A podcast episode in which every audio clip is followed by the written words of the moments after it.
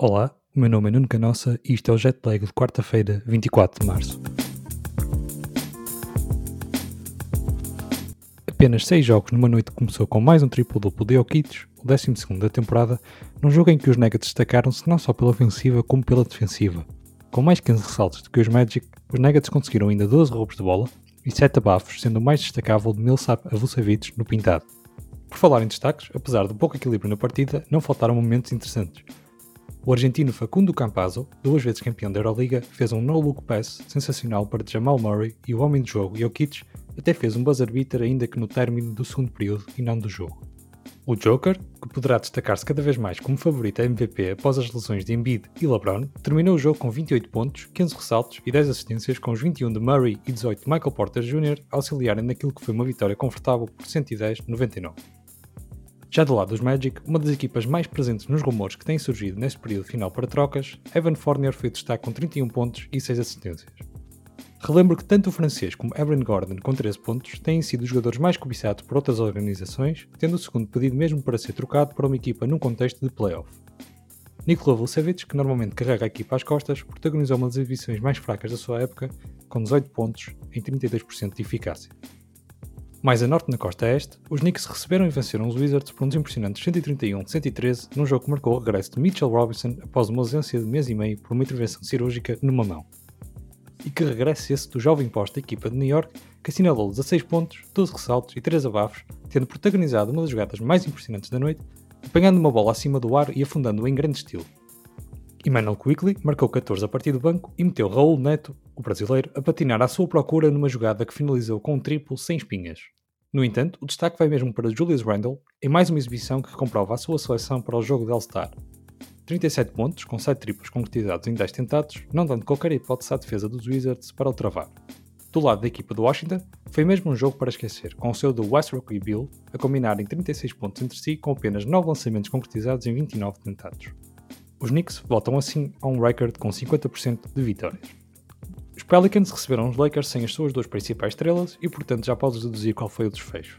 Brandon Ingram não teve qualquer consideração pela sua ex-equipa, convertendo 14 dos seus 21 lançamentos atingindo a marca dos 36 pontos. Zion também esteve em destaque com os seus 27 e tornou-se no jogador com mais jogos seguidos com pelo menos 20 pontos antes de fazer 21 anos. Sim, uma daquelas estatísticas completas de condicionais que só os norte-americanos perderiam tempo a calcular. Também Alexander Walker, que voltou a preencher a vaga de Lonzo Ball no 5 inicial, contribuiu com 18 pontos. Os Lakers entraram em campo com os seus equipamentos clássicos em homenagem a Elgin Baylor, que infelizmente faleceu esta semana aos 86 anos, mas não conseguiram evitar a derrota apesar do contributo de Errol com 18 pontos e Kuzma com 16.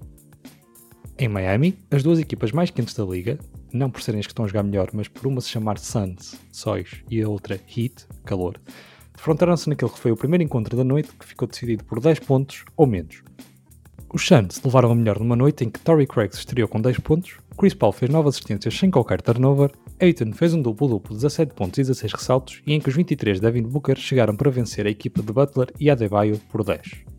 Butler e Adebayo que não tiveram jogos impressionantes, Adebayo ainda afundou em cima de Booker, mas Kendrick Nunn foi mesmo um destaque com 25 pontos e que sofrem assim a sua quarta derrota consecutiva. No entanto, a ajuda deverá estar a caminho já que Lamarcus Aldridge poderá chegar através do mercado buyout e que deverão trazer um nome sonante a partir de uma troca, sendo os dois favoritos Kyle Lowry e Victor Oladipo. Kyle Lowry, que a par de Norman Powell, está a ser explorado pelos Raptors para uma possível troca, com a equipa de Toronto a assumir um mau momento e possivelmente a explorar o início de uma reconstrução anunciada. Lowry e Powell são nomes que aparecem na lista de pretendidos dos 76ers, assim como Lonzo Ball e George Hill, e que voltaram a vencer sem Embiid desta vez em São Francisco contra os Warriors. Tobias Harris voltou a estar em grande forma com 25 pontos e 13 ressaltos. Simmons fez 22, mas o destaque vai mesmo para Tony Bradley com 18 pontos, 11 ressaltos, 2 roubos e 2 abafos sem falhar qualquer lançamento. Bradley também teve uma excelente exibição dia 12 de março contra os Bulls, tendo em vídeo feito um tweet e passa a citar uma rápida tradução, já havia suficiente construam à volta do Tony Bradley, identificando os 76ers no mesmo. Desde então, Bradley não lança abaixo dos 80% e a equipa de Filadélfia venceu 7 de 8 jogos a brincar, a brincar, em ainda se vai pôr a jeito de começar a saltar do banco quando regressar. Steve Kerr não contou com Steph Curry, que deverá ficar de fora mais uma semana com uma lesão no cóccix, e Draymond Green, que na tarde de ontem tinha afirmado ser o melhor defensor da história da NBA, não apareceu pelo menos no jogo de ontem. Como boas notícias, o estado físico de Wiseman, que segundo Kerr será titular até ao final da temporada, A noite eficaz de Ubre, que foi o melhor marcador da equipa com 24 pontos, e o corte que utilizam com este equipamento em homenagem à sua antiga casa, Oakland. Pode não ser para todos, mas pelo menos dá uma vista de olhos. Em Portland, os Trailblazers voltarão a perder desta vez com os Nets sem KD por lesão e sem Kyrie porque o rapaz faz anos e apeteceu-lhe festejar a grande e francesa. Ok, se calhar estou a ser um bocadinho injusto. Ele foi-se autorizado a sair da equipa por uns dias por motivos pessoais e só por coincidência fez anos no mesmo dia. Parabéns, Kyrie. E toma o teu tempo porque James Harden está 100% focado e consegue tratar do assunto sozinho. 25 pontos e 17 assistências para o Barbas. O Barbas americano, atenção. Que foi acompanhado pelos habituais Jeff Green com 20 pontos e Joe Harris com 17. Nick Claxton continua a colmatar e muito bem a saída de Jarrett Allen, contribuindo com 16 pontos e 9 ressaltos. Pelo meio, ainda tivemos Blake, acabado Griffin, a marcar os seus 8 e ainda a tirar-se que nem um rookie pelo chão para apanhar uma bola. Mas tu achavas mesmo que ele se ia cansar a jogar pelos Detroit Pistons? Ah.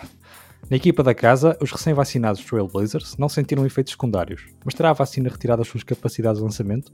Polémico, eu sei, mas Damian Lillard e CJ McCollum lançaram entre si 36 vezes a bola ao cesto e ela só caiu em 10 das mesmas. O turco Ines Kanter ainda apanhou metade das que não entraram, com 19 pontos e 19 ressaltos, mas nem o irrequieto Derrick Jones Jr., que só marca se for no afundance que fica nas highlights, nem os eficazes 15 pontos de Melo a partir do banco foram suficientes para parar os Nets que nem sem KD e Kyrie descolam dos 76ers na luta pelo primeiro lugar a este. O que mudou então nas classificações?